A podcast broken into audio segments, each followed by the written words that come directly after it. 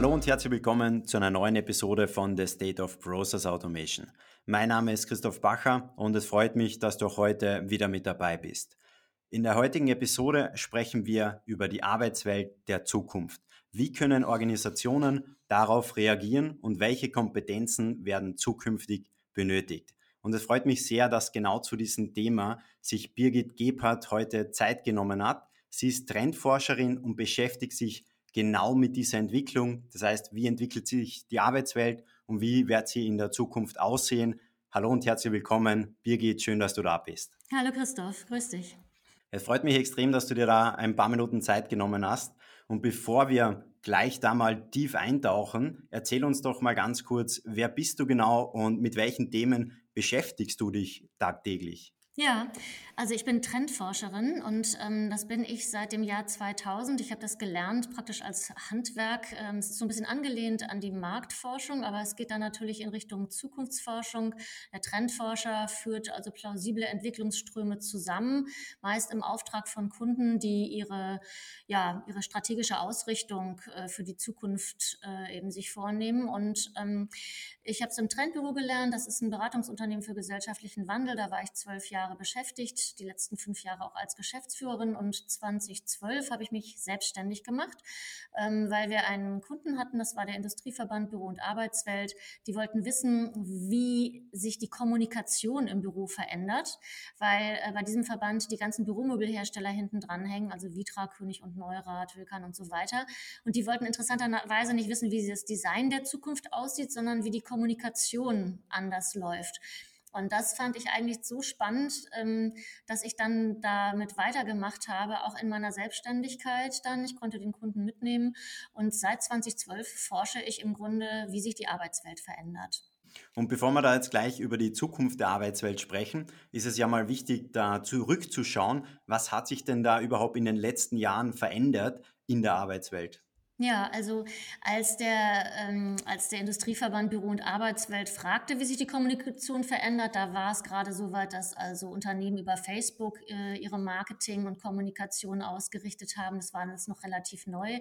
Äh, und es hat natürlich dann an die, in den Hierarchien gerüttelt, an den Organigrammen, an den ähm, sehr standardisierten und normierten ähm, Abläufen in den Unternehmen. Und die erste Studie ähm, hat dann eben Themen gehabt, wie gibt es dann Generationenkonflikt mit den sozialen Medien, die halt von den Jüngeren dann stärker genutzt wurden anfangs.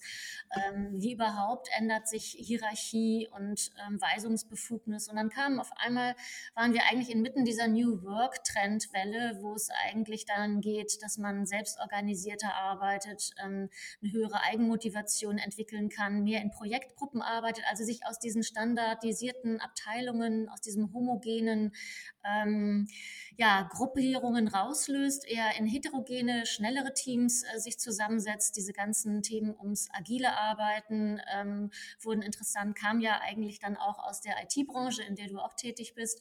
Also wo man merkte, es dauert zu lange, bis wir irgendwie was finden, was dem Kunden jetzt direkt ähm, weiterhilft und wir müssen das Schritt für Schritt und viel enger mit dem Kunden machen. Und das hat eigentlich auch die ganze interne Organisation von Unternehmen auf den Kopf gestellt in einer gewissen Weise. Es gab dann also wirklich so Bottom-up-Bewegungen, Grassroot-Bewegungen, wo die Teams auch selber dann sagten, wir merken doch viel eher, was uns stört und wir wollen das selber verändern können und wir brauchen mehr Instrumente und auch mehr Macht in einer gewissen Weise.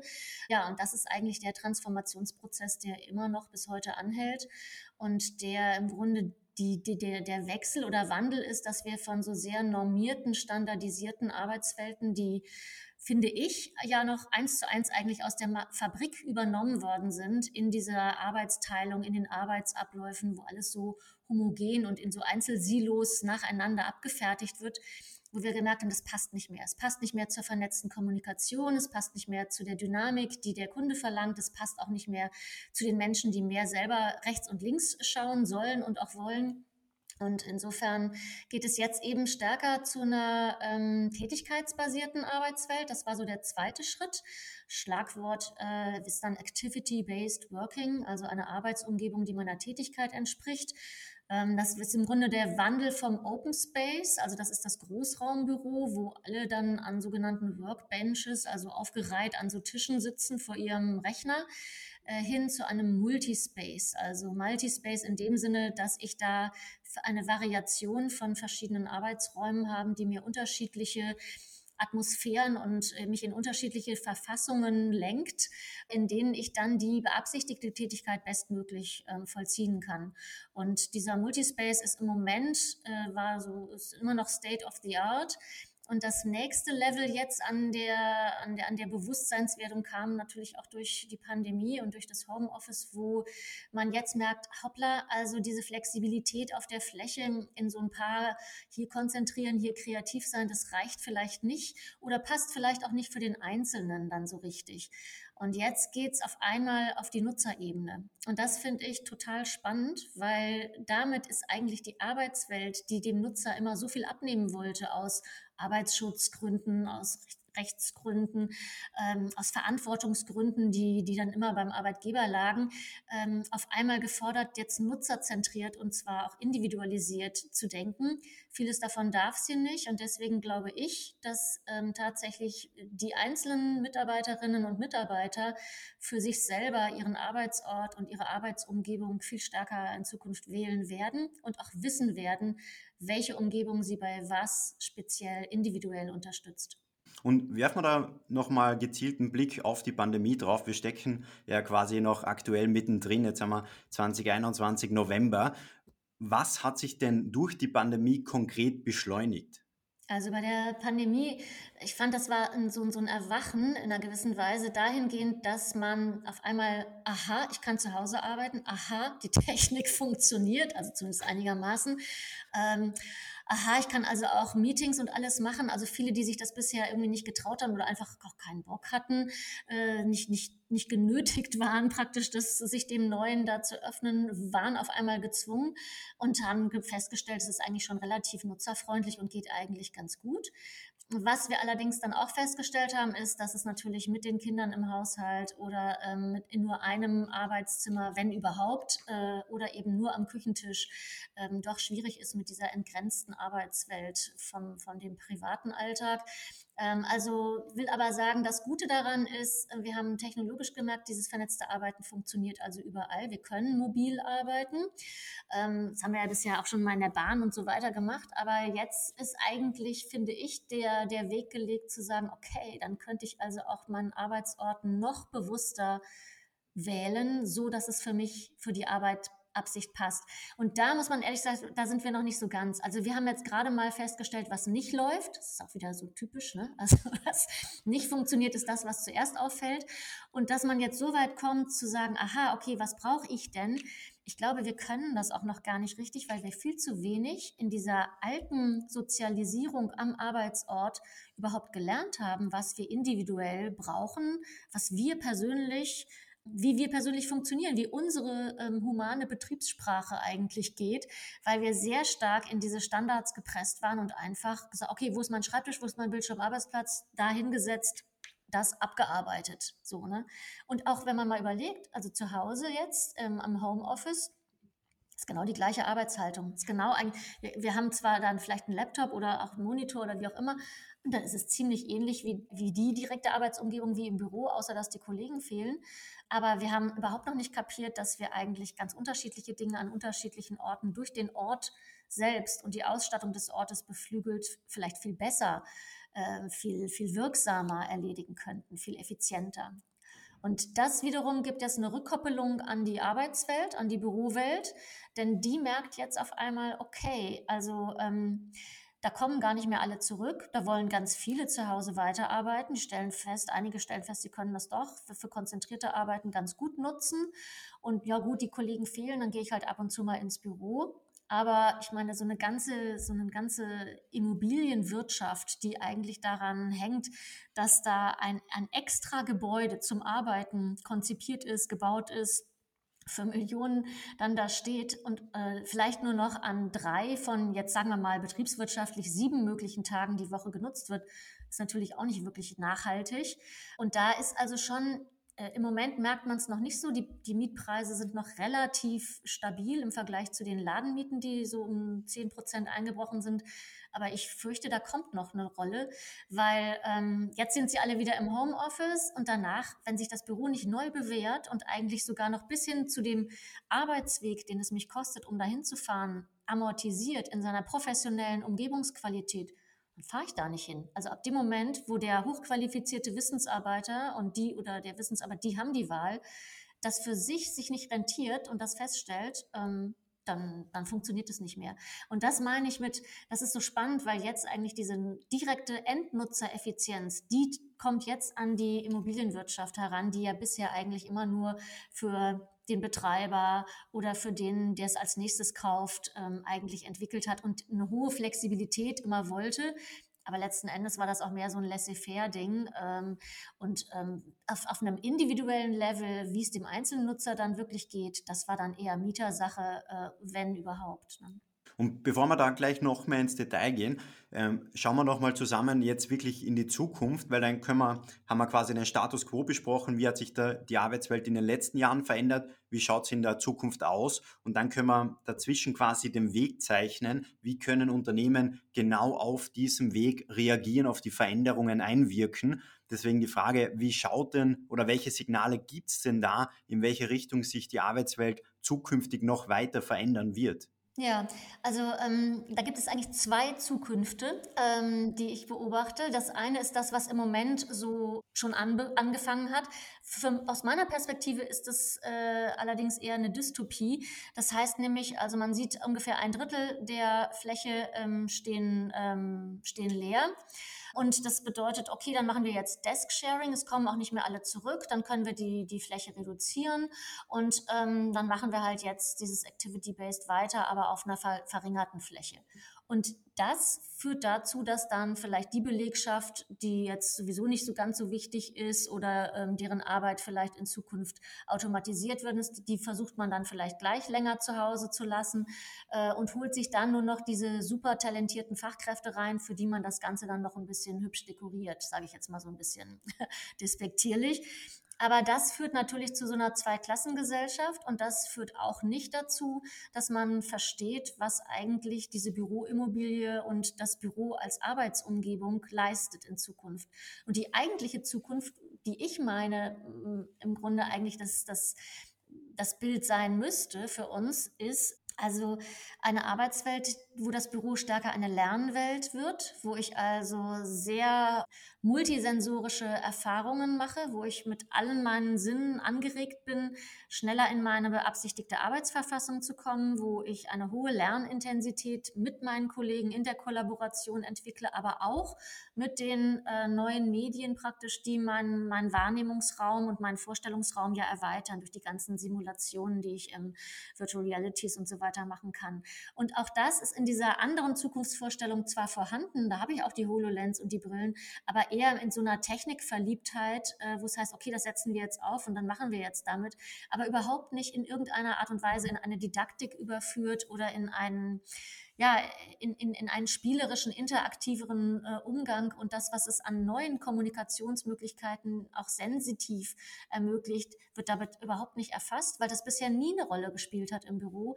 Aber das ist für, aus meiner Perspektive müsste das die Zukunft sein. Wir sind in Zukunft die natürliche Intelligenz neben der künstlichen. Die künstliche braucht keine Büros, aber wir Menschen, wir brauchen etwas, was uns anregt, was unser humanes Betriebssystem anregt und uns zum Lernen bringt. Und da gibt es einfach zahlreiche Faktoren, die bisher im Büro noch überhaupt, nicht, überhaupt eigentlich kaum berücksichtigt wurden. Und jetzt hast du gerade angesprochen, es bedarf eben neue Kommunikationstools. Man muss vielleicht die Raumplanung komplett neu überdenken. Jetzt wird sich der ein oder andere Geschäftsführer, das ein oder andere Unternehmen die Frage gestellt, okay, da muss ich viel investieren. Am Ende ist die Frage, wie können denn die Unternehmen oder die Organisationen auch von dieser Veränderung am Ende wirklich profitieren? Ja, also ich denke, sie profitieren dahingehend, dass ähm, der Raum, ähm, den sie zur Verfügung stellen, genutzt wird, zum einen, aber da hängt ja noch viel mehr dran. Wenn der Raum nicht genutzt wird, dann geht auch ein Großteil der ganzen Unternehmenskultur flöten, dann geht die Bindung flöten. Und ähm, das sind einfach gravierende substanzielle Mängel, die letzten Endes auch zu einer Leistungsverringerung führen, äh, weil wenn ich weniger Bindung habe, bin ich weniger motiviert. Wenn ich weniger motiviert bin, hänge ich mich weniger rein.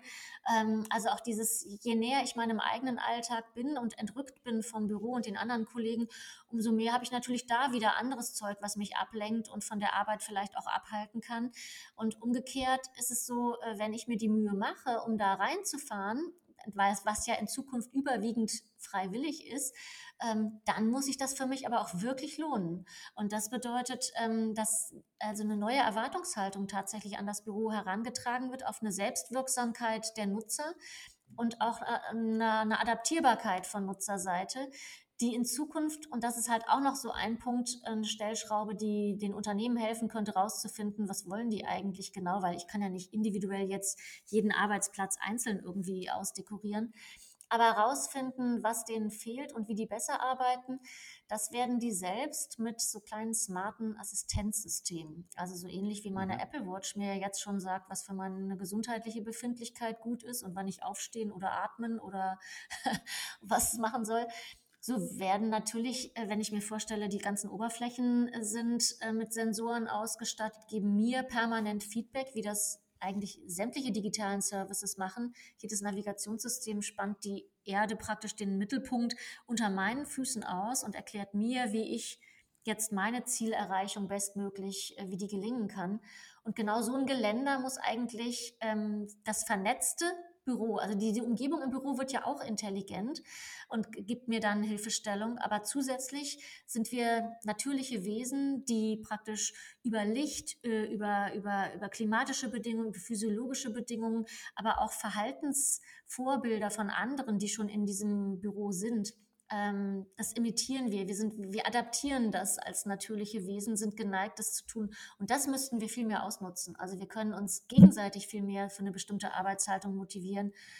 Das sind zum Beispiel jetzt die Lesesäle, die in den Bibliotheken genutzt werden, gar nicht um unbedingt Bücher zu lesen, sondern da gehe ich rein, weil ich weiß, da sind alle schon in der Verfassung, die ich beabsichtige, mucksmäuschenstill. Ich schleiche mich an einen Arbeitsplatz, äh, mache ein Lämpchen an, was meinen Arbeitsplatz nur fokussiert vergesse alles um mich rum und spüre aber trotzdem diese, diese, diese konzentrierte Energie von allen anderen. Und das das, das schwappt auf mich über. Ähm, das gibt mir praktisch die Möglichkeit, ähm, bestimmte Hirnfrequenzen zu erzeugen, die ich nämlich für unterschiedliche Arbeitshaltungen äh, habe.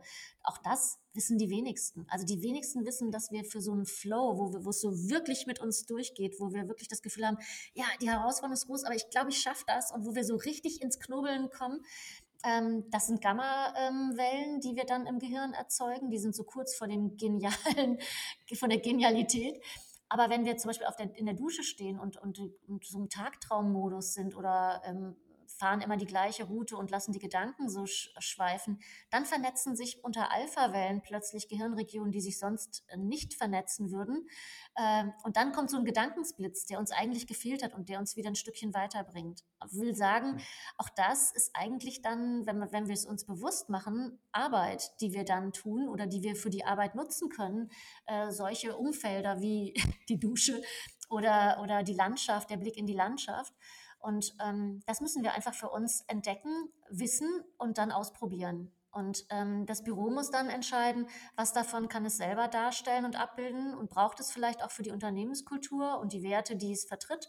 Und was kann an sogenannten Third Places oder im Homeoffice oder jeder Einzelne für sich selber finden. Denn auch das ist ja praktisch dann die Bewusst der Bewusstseinswechsel und der Mindshift, dass ich dann merke, okay, ich, ich, ich weiß jetzt auch, was ich brauche ich habe es gelernt, ich habe es erfahren, ich habe es gehört und den Rest erzählt mir meine Smartwatch. Äh, und jetzt weiß ich auch, wo ich für was hin muss. Du hast jetzt schon ein paar Mal das Stichwort Unternehmenskultur angesprochen. Aktuell hat man manchmal so das Gefühl, dass viele Organisationen gar nicht, gar keine Idee haben, wie sie das Thema zukünftig weiterentwickeln können, weil sie eben genau vor dieser Herausforderung stehen. Manche sind im Unternehmen, andere sind im Homeoffice. Und die Frage ist, wie kann man bei so einem Setup eine Unternehmenskultur entwickeln oder auch weiterentwickeln? Welche Erfahrungswerte hast du da oder in welche Richtung geht es da? Also das, das eine ist, dass man auf das kommt, was man auch mit seinen Kunden macht, die man ja auch nicht immer vor Ort hat und wo man ja trotzdem eine Bindung erzeugen will. Da muss man mal überlegen, wie macht man sich da interessant? Gibt es da nicht auch besondere Einladungen, vielleicht an besondere Orte, die man, äh, die man macht?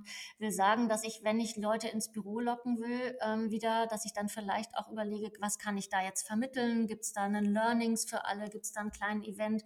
Äh, selbst wenn das nicht unbedingt einen Arbeitsfokus unbedingt hat, äh, ist es so, dass man ja trotzdem, wenn man die Kollegen sieht, über über Dinge sich austauscht, die letzten Endes für die Arbeit wieder ähm, wichtig sind.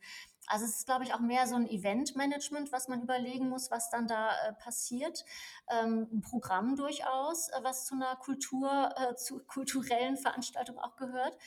Ähm, aber es ist auch die Art und Weise, wie wir miteinander umgehen. Und ich glaube, dass man Unternehmenskultur auch teilweise gar nicht top-down irgendwie vorschreiben kann. Es wird die Arbeitshaltung sein, die, die, die sich an den Tag legt, ähm, die letzten Endes die Kultur abbildet. Genauso wie wir das ja erleben, wenn wir irgendwo in einem Unternehmen sitzen, in der Lobby und warten und beobachten mal so ein paar Leute, wie die so miteinander umgehen. Äh, das ist deren Kommunikation und deren Arbeitshaltung, die schon sehr viel über die Kultur äh, eigentlich erzählt.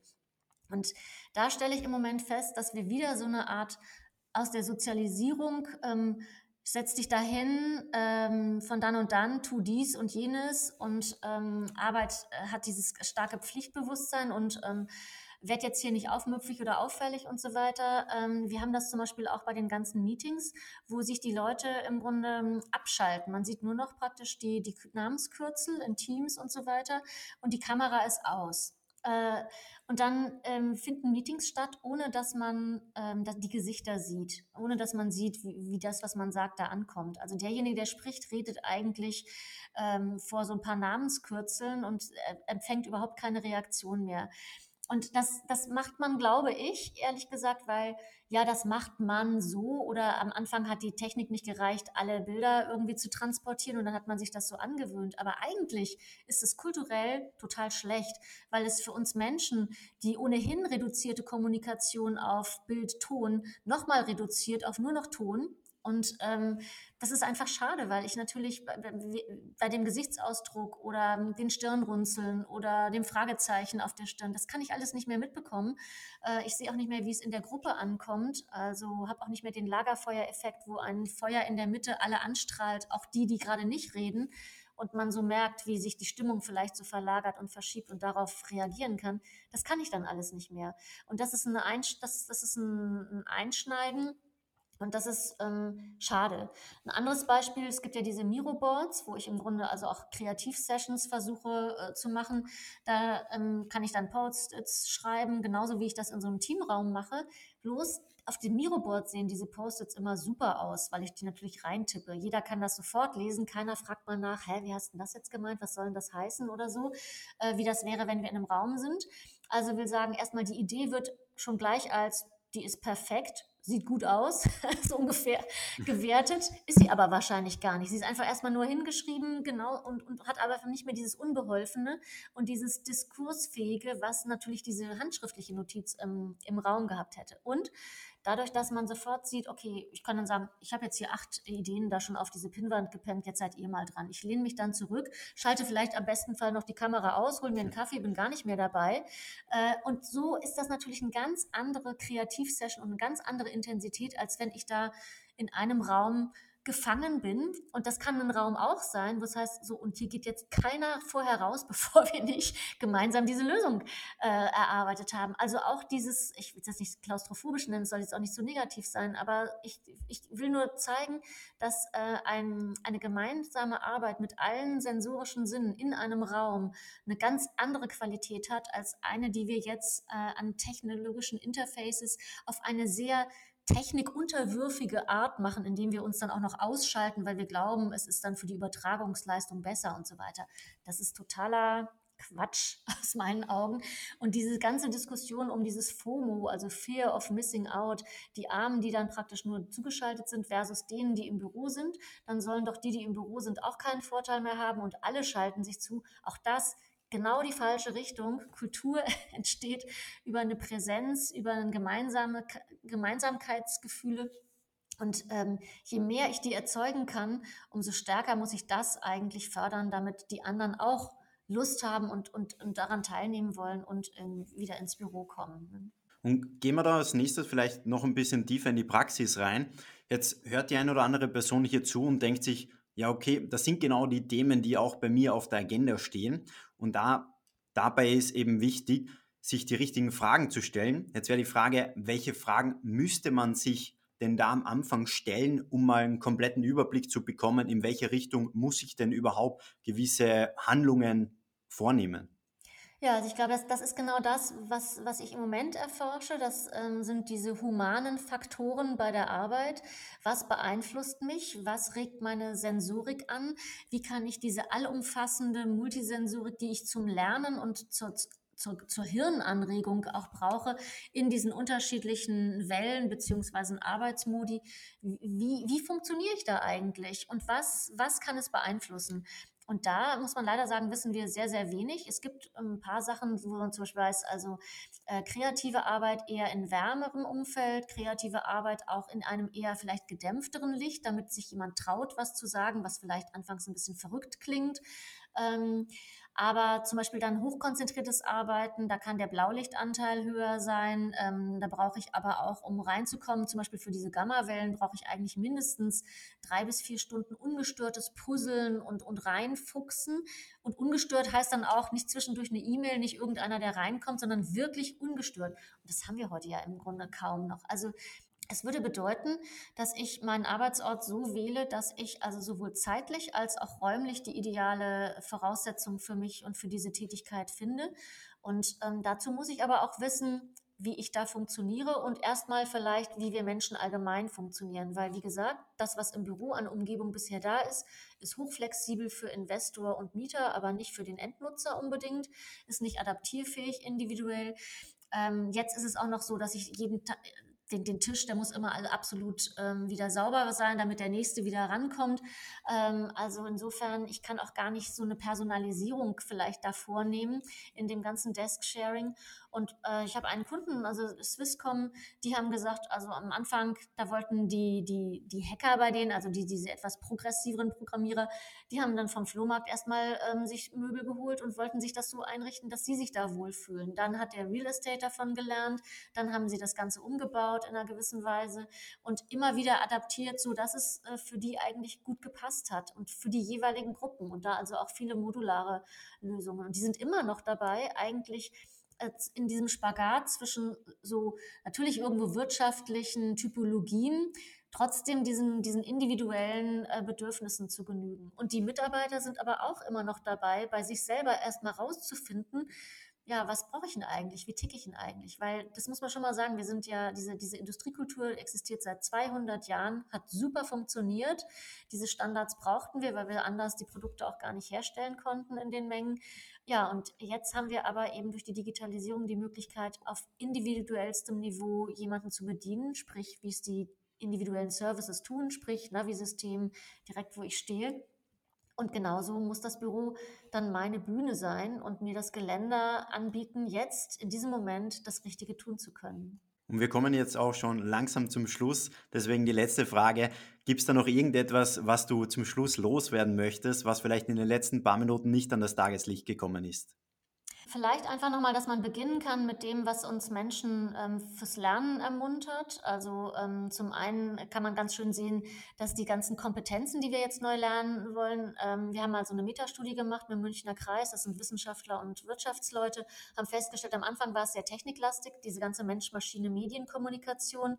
Dann haben wir festgestellt, viele ähm, Kompetenzen fehlen in dieser Teamkollaboration und dann viele auch bei uns selbst. Und ähm, ich denke, dass es ein Zusammenspiel ist aus diesem, einerseits wird die Technologie immer nutzerfreundlicher und steigert unsere Erwartungshaltung an unsere Selbstwirksamkeit. Wir können sie gleichzeitig aber auch verwenden, natürlich für Selfies. Wenn wir sehen, dass wir was gelernt haben, filmen uns dabei, dann glauben wir, was wir sehen und dann sind wir schon wieder geneigt, das als Learning viel besser bei uns zu verankern, als wenn wir es einmal gemacht hätten hatten und nicht als Selfie äh, gefilmt hätten. Also so können wir praktisch auch Strategien entwickeln, mit diesen Medien für unser eigenes, für unsere eigene Lernsensorik äh, voranzukommen. Und da äh, gilt es viel auszuprobieren, aber auch von der Unternehmensseite viel anzubieten.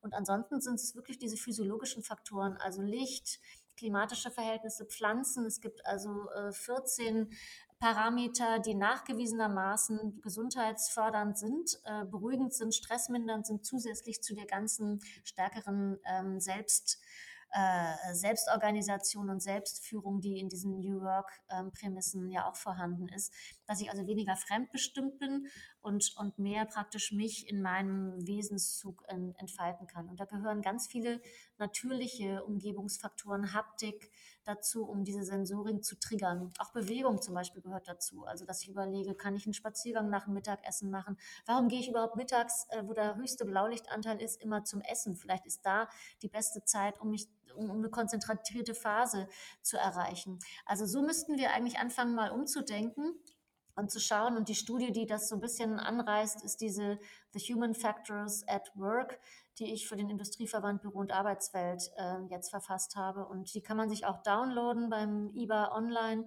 Und ähm, ich glaube, da sind relativ viele Hinweise, wie man sowohl mit der Technologie, die uns dabei hilft, aber auch in uns selbst reinhorchen und überlegen, okay, wie funktioniere ich eigentlich und wie geht meine Betriebssprache?